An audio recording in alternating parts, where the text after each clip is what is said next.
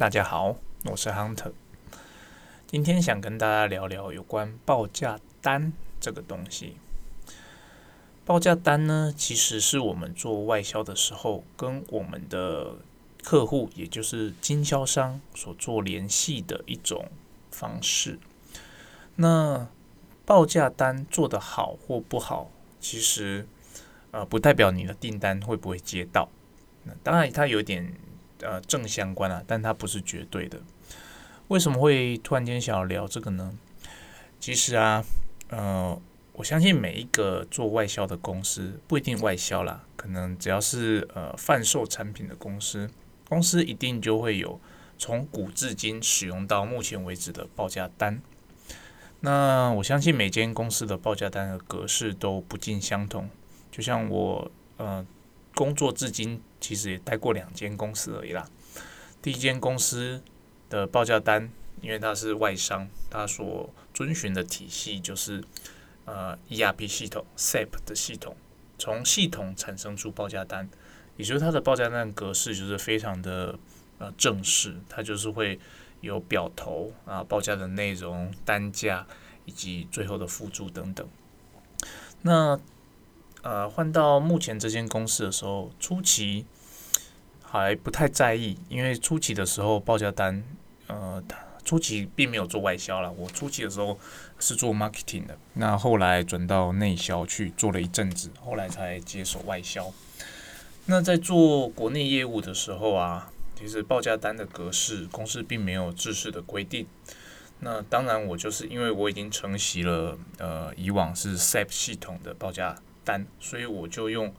呃相同的概念去制作属于我自己的呃产品的报价单。那用这样的方式，诶，也过了一些日子，哎，做的不错。等到到外销部门的时候，然后我发赫然发现，我们外销部门的报价单，居然都只有，居然都只是一份 Excel 表，然后这一这份 Excel 表上面没有表头，没有表尾，它只有产品价格、产品价格，然后单价加起来总价。就这样子，那我我就想说，诶，怎么会这么的特别？我们的报价单出去就只是一页的 Excel 表，然后连表头都没有。那我就问说，诶，那些比较资深的业务助理们，我们以前到现在的报价单都长这个样子吗？他们说，他们很理所当然告诉我，对啊，就长这样子啊。因为这样很方便嘛，就是从可能排价表里面就是复制出来贴上，然后就寄给经销商，哎，就结束了。那这样对我来讲算是一个冲击，我觉得这根本不算是一份报价单，它就只是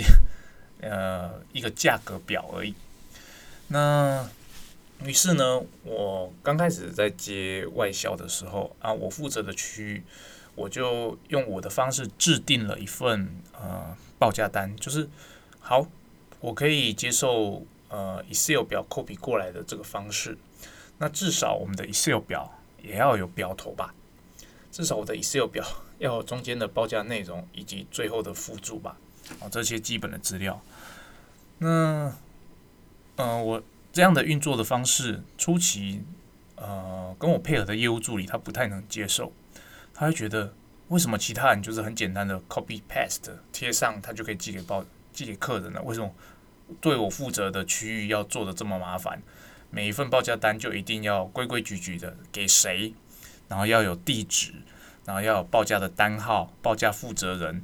然后报价的日期啊，甚至还有专案的名称，中间还要你针对我报价的内容还要做产品的叙述。尾巴还要针对叙述，可能这顿报价是 based on 怎样的贸易条件是 FOB S work，然后保护条款多少啊？是不是需要设备安装啊？费用多少？为什么他一份报价单要搞得这么长啊？别人就只要短短一页就好了。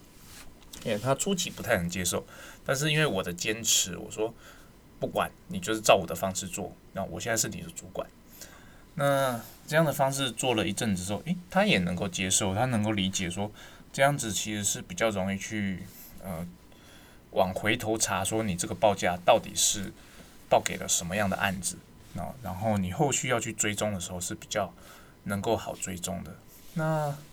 等到我掌管整个业务部门的时候，那这个时候我发现，其实公司有的问题并不只是报价单而已。公司很多的所有的表单其实都没有统一的格式。那呃，等到管理整个部门的时候，所有的业务助理的 email 信箱都会到我这边来，我才发现，诶，怎么每个人使用的签名档也没有统一？那没有统一就算了，每个人都有自己的 style，那这些 style 有些不是那么的正式，那有些又好像正式过头了。于是呢，就趁这个机会，我就呃召集了几个人，说不行，这个方式我们以往做事的方式，虽然你们已经习惯了，但是你必须要改掉。于是呢，呃，我把大家以往用过的报价单的方式，哦，大家的都整合起来。好，我不坚持我的报价单格式，但你们要讨论出一个大家都可以接受的报价单格式。那最基本的要求就是，你报价单一定要有给谁哦，就是给哪间公司，你的联络人是谁，你联络人的联络方式，你报价单的单号，你报价的日期，你报价的专案名称，如果知道的话，以及这份报价单是谁做的？哦，就是我们公司的同仁到底是谁做的这份报价单，那以及这个同仁的联络方式。这是基本表头要有的资讯，然后中间的内容的部分，希望大家不要再用复制贴上的方式。你应该针对每一个案子的报价，它的询价的内容，你就应该在报价单的前头，就是上头的部分，先大概叙述它的需求是什么。根据这个需求，我们的报价内容才会接着在下面。哦完成之后，你每一项当然会有单价与总价嘛，然后会有个加总，加总是 based on 怎么样的呃怎么样的诶，临时忘了那个字呃怎么样的币别哦怎么样的币别怎么样的贸易条件哦把它列出来，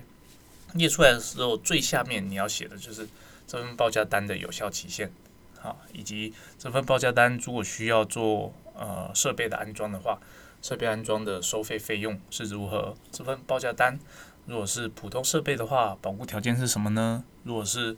呃特殊设备的话，保护条件什么呢？基本的要列出来。这是我对初期呃我接手之后要求他们做的最基本版的报价单格式。那我相信，如果有公司比较有规模，也在做报价管理的的外销公司的话，在报价单格式。部分我相信不会只到这边就结束了。那因此呢，下一个步骤我要求的其实就是，除了基本的报价单之外，你应该把我们设备的一些基本的呃规格书也把它做进报价单里面。比如说，我们给客人的，也是给我们经销商的资料，不只是单单的我们设备的报价，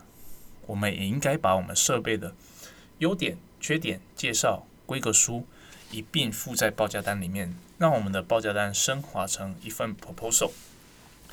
为什么要这样子做呢？因为我的经验中啊，老实讲啦，即便是跟我们配合再久的经销商啊，他也不一定对我们公司所有的产品都很了解。那比较老经验或是比较 aggressive 的经销商，其实他们在做报价的时候，他会。他取从我们这边取得大概就只是一份价格，他那边会自己制作一份属于他们公司的报价的 proposal，对，但是不是每一间经销商都有这样的能力呢？我们今天想要的，就像我前面提到的，我要做的事情是帮经销商赚钱。那既然我们知道不是每间经销商都有能力把一份报价单做得漂漂亮亮，那如果我们在前端，啊，在初期的部分，我给的报价单就已经包含了很棒的一份 proposal 哦，我可能不用做到 presentation 了，但我已经包含了一份很棒的 proposal。经销商拿到这份报价单加 proposal，他就可以诶加上他的 margin 哦，做一些文字上的调整，他就可以直接很快的寄给客人。那客人收到之后，他收到的就不会只是一张纸哦，上面有多少钱，然后可能 email 里面附件。几张照片，他收到的就会是一份完整的、很漂亮的报价单，至少里面会有表头、单价，哦，呃补充说明、设备的规格、设备的特色，啊，以及一些注意事项。这样子整份看起来，至少如果我是那个 end user，我收到，我一定就会，呃，对这间公司。产生一个比较信任的感觉，至少感觉东西不是很随便的哦，一张纸来就想我花这么多钱去买这套设备，可能要花十万、二十万美金去买这套设备。因此呢，呃，我对公司下了贵对公司的同仁下了这样的要求，请你们针对每一项设备做出一份 proposal。其实我自己本身有 proposal，就是我有呃，因为毕竟我也是从业务一步一步做起来，所以我有对公司每一每一个设备的呃报标准的报价的 proposal。但是我要求他们要去做这件事情，因为呢，老实讲，每一个人都有在观察呃在观察上的盲点，我们每个人都有我们每个人自己的框架，我们认为重要的东西。可能在其他人眼中认为不重要，或者是说我们眼界所看到的东西不一定是最全面的，因此我请呃同仁们以他们的视角去做出一份他们认为很棒的报价 proposal，每一个人都做一份，然后我们再把这些 proposal 整合起来变成一份哦，大家都认可这是一份很棒的 proposal，然后这份 proposal 就会变成公开给大家使用，也就说。呃，经过了大概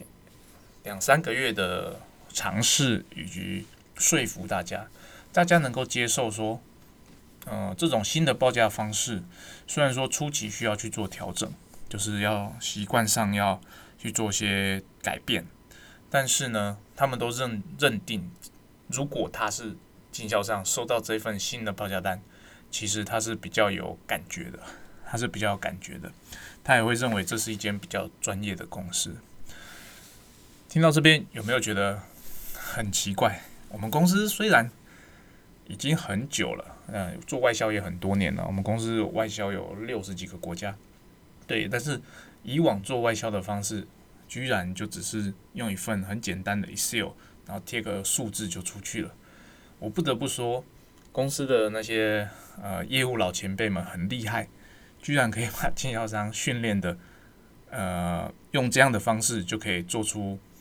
这么长久的呃生意关系，哦，但是这些这些长久的生意关系啊，其实是可以做提升的。那如果您也是一间公司的业务主管，或者是说你是业务部的重要干部的话，你有发现公司如果有哪些在表单上可以去做加强的部分？其实这些虽然说可能跟我们本身业务要做的事情没有很大的正相关，但这些事情做的时候，其实是对公司的品牌形象有非常非常正面的影响，非常正面的影响。所以我是非常建议，呃，如果有心有余力的话，一定要去做这件事情。也就是说，把我们公司对外的所有文件的表单给统合，以及。把我们认为可能不是那么完善的呃对外资料，给它统一格式化，让每一个人有一个遵循的依据。我老实说，其实呃大家都是懒散的，但是如果你今天已经做到一个中阶的业务主管，或是甚至你是呃整个 team 的 leader，你要做的事情就不再是做报价单这件事情。你要做的事情是如何的去提升整个业务部的水平？那提升业务部的水平有很多很多的事情可以做，但这些最基本的事情，如果我们可以把它一个接一个的把它做好，那经过一段时间之后，你就会发现，其实部门的水平还又会有很明显的提升。那新的人一旦进来这个部门之后，他会发现，诶。他有一个依循的方向，而且我们做出来的东西其实看起来就是一个很有水准的呃报价单，或是一个 proposal，或是一份文件。那新人他也会对公司，或甚至对我们的部门，其实是比较有认同感的。那比较呃也也会比较容易让新人对这个部门产生归属感。哦，今天这个就是我今天想要分享的部分。不要小看一份报价单，那一份报价单其实上面重要的不只是只有价格。那一份好的报价单其实是可以很容易的去帮助你的经销商去取得他客人的信任。啊，我这边还是要重述，其实即便我前面有说了，帮助经销商赚钱是我认为身为外销业务最重要的一件事情。那我也一再的跟同仁宣导，帮助经销商赚钱这件事很重要。但真的能够体会我这句话精髓的人，老实说，呃，并没有，呃，并不是每一个人都能够很真正的体会到这句话的对外销业务部的重要性。那如果我们真的是站在经销商的立场，说。我要怎么样去帮助我的经销商去赚钱？那我们会做的事情，其实就，比方说今天讲的，把我们的报价 proposal 做得更完整，让经销商更容易使用，那也帮助他去更了解我们家的设备。其实这件事情很自然而然，你就会去把它完成。但如果我们一旦没有这样的态度，我们就会觉得，其实经销商要的就是价格嘛。那其他的事情就是他的事情，他就是应该要去了解我家的设备，他就是应该去做制作一份很好的 proposal，他就是要去把设备卖出去。我要做的工作只是我给你价格，你就是要负责卖出去。其实，在心态上，他就会有非常非常大的不一样。我相信，如果我们可以站在我们的经销商的角度去思考每一份报价，那我相信我们做出来的每一份报价。都会是非常非常有水准，而且这份报价是让经销商可以很容易去使用，去说服 end user 去购买我们家设备的一份 proposal。哦，这就是我今天想要分享的部分，报价单的格式。谢谢大家。